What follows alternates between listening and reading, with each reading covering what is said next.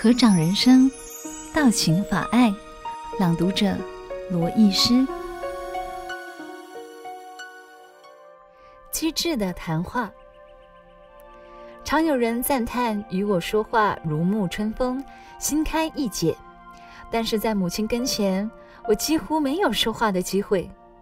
只要母亲开口，大家都自然的屏息倾听。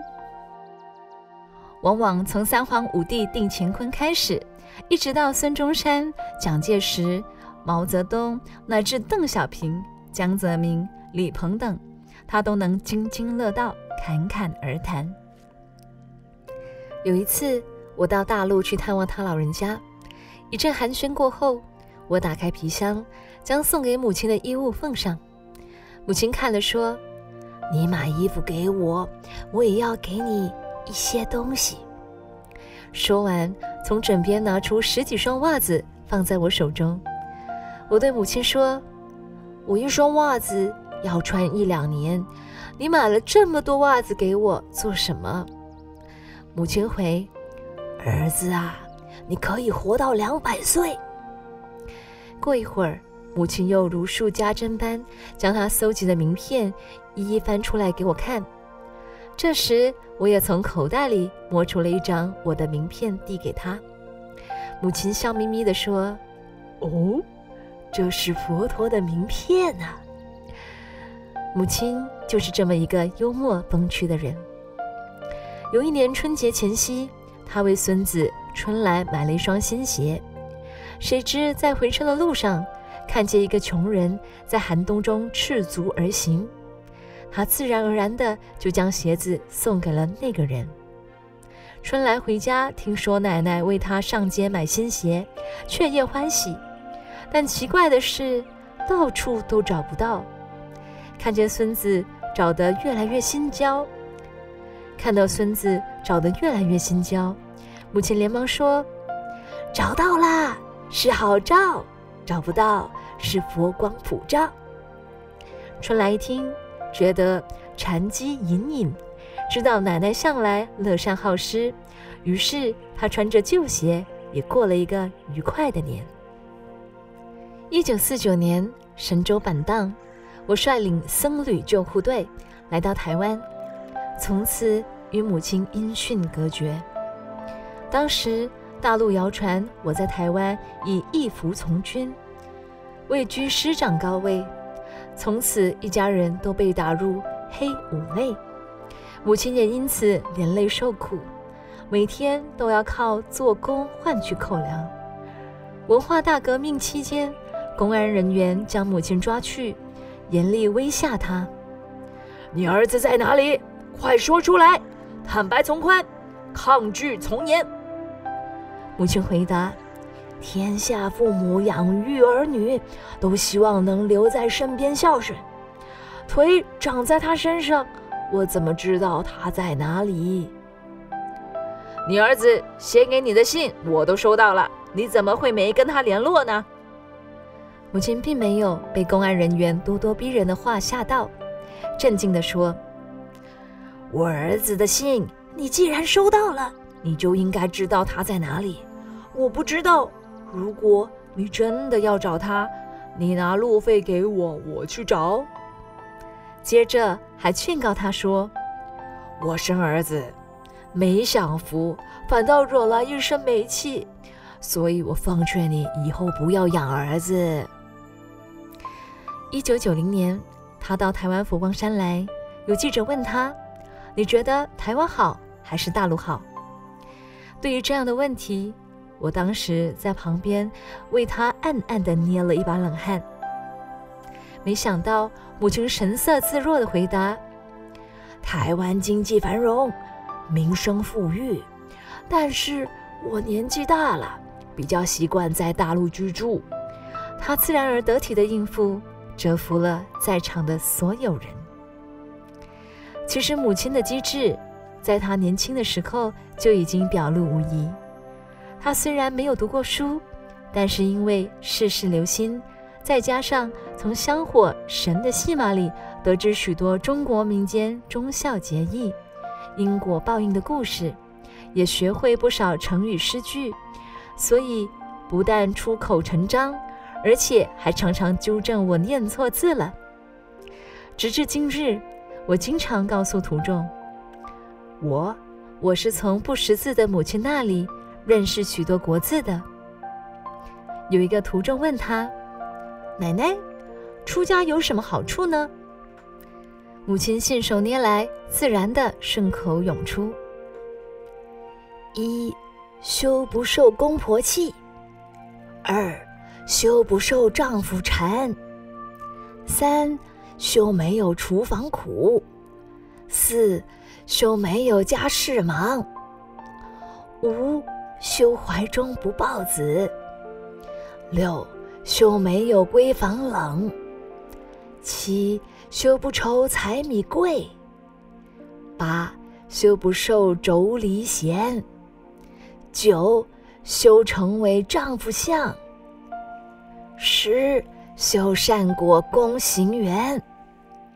说完，爆出一阵热烈的掌声，连我也想象不出为何母亲能出口即刻成章。来山的信徒问他修持的法门，他说。我一个老太婆有什么修持？我只知道本住一心，从善心出发，地狱天堂随心转，当下发心即是天堂，亲近佛道，荣华富贵全在我们一念之间。母亲的机智幽默及富含禅机的言语，为她赢得广大的人缘。他自己也很得意，不止大家听他说话，连平时要说话给人听的儿子也欢喜听他讲古。慈悲的胸怀，母亲是一个天生老婆心切的人。我到各地弘法时，母亲还帮我教育弟子。有一次，她向就读西来大学的法师们说。你们在僧团里人多，可以有意见，但是懂得融合，因为你们师父事业大，佛法大，发心大，你们也要跟着他，把心法德大起来。当时圣南书院的同学正好到西来寺游学参访，母亲见到他们，又换另一种语气。小姐在家也可以修行。以前我常鼓励一个做法官的朋友，告诉他，宫门里好修行。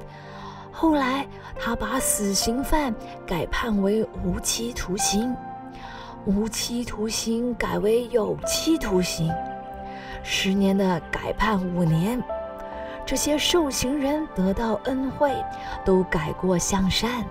真是功德无量，带发修行更方便在各行各业中积德。有一次，我赞美他说：“您老人家好慈悲啊！”他回答：“如果我不慈悲，你会投胎到我这里来吗？”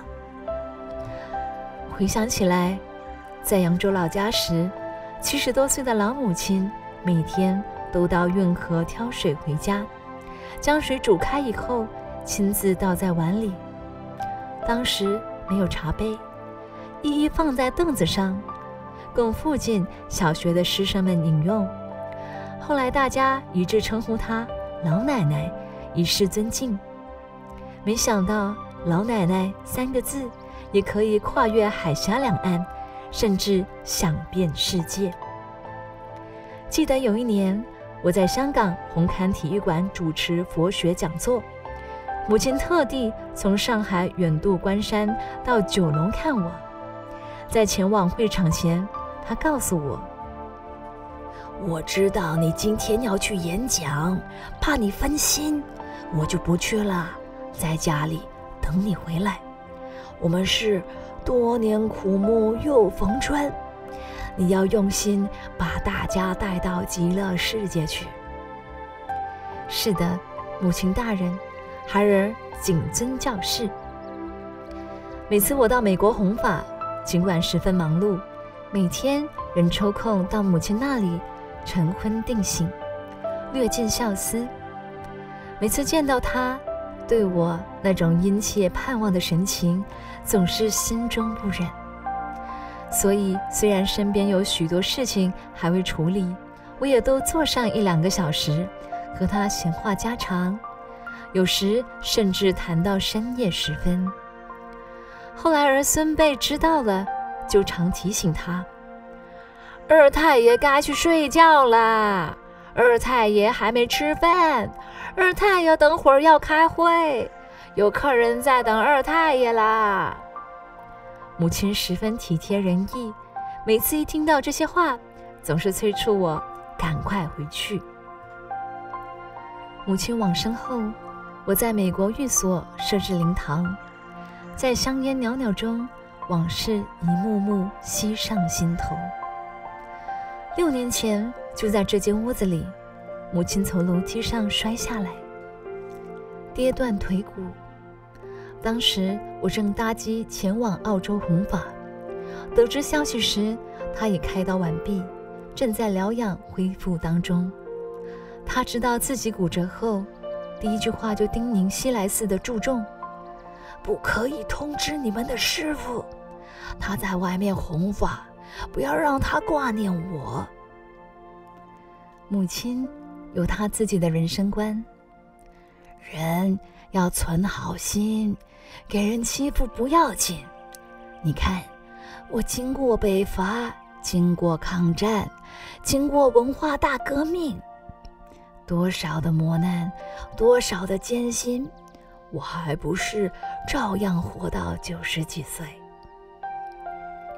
母亲来到台湾佛光山那一年，万国道德会正在编写《贤母传》，想采访母亲。我征询他老人家的意见，问他要不要让人家写。母亲连忙摇头说：“不要，人越小越好。”然后他不胜怜惜地对我说：“你这样大不苦吗？”真是天下父母心，这一切言犹在耳，而母亲已经离开。六月十六日，真佛光山徒众孝心为母亲举办了怀恩法会。事先我一再告诉徒众不可惊扰信徒，没想到消息一传十，十传百，涌入如来殿大会堂悼念母亲的宾客络绎不绝，竟达五千余人。此情此景，让我想起母亲初来佛光山时。曾经向大家说：“佛光山就是西方极乐世界，人人心中有个灵山塔，好像灵山塔下修。我要我儿子好好接引大家，让大家都能成佛。”如今，母亲事缘已了，应该会回到另一个地方，整装待发。就像移民出国一样，以他这样一位有人相、充满人间佛教性格的人，必定不舍众生。相信不久以后，他必定成愿再来。一九九六年一月，感谢收听有声书香单元，有声书全本已在佛光文化官网上架。听众可至 triplew.fgp.com 的 my 完整聆听佛光有声书。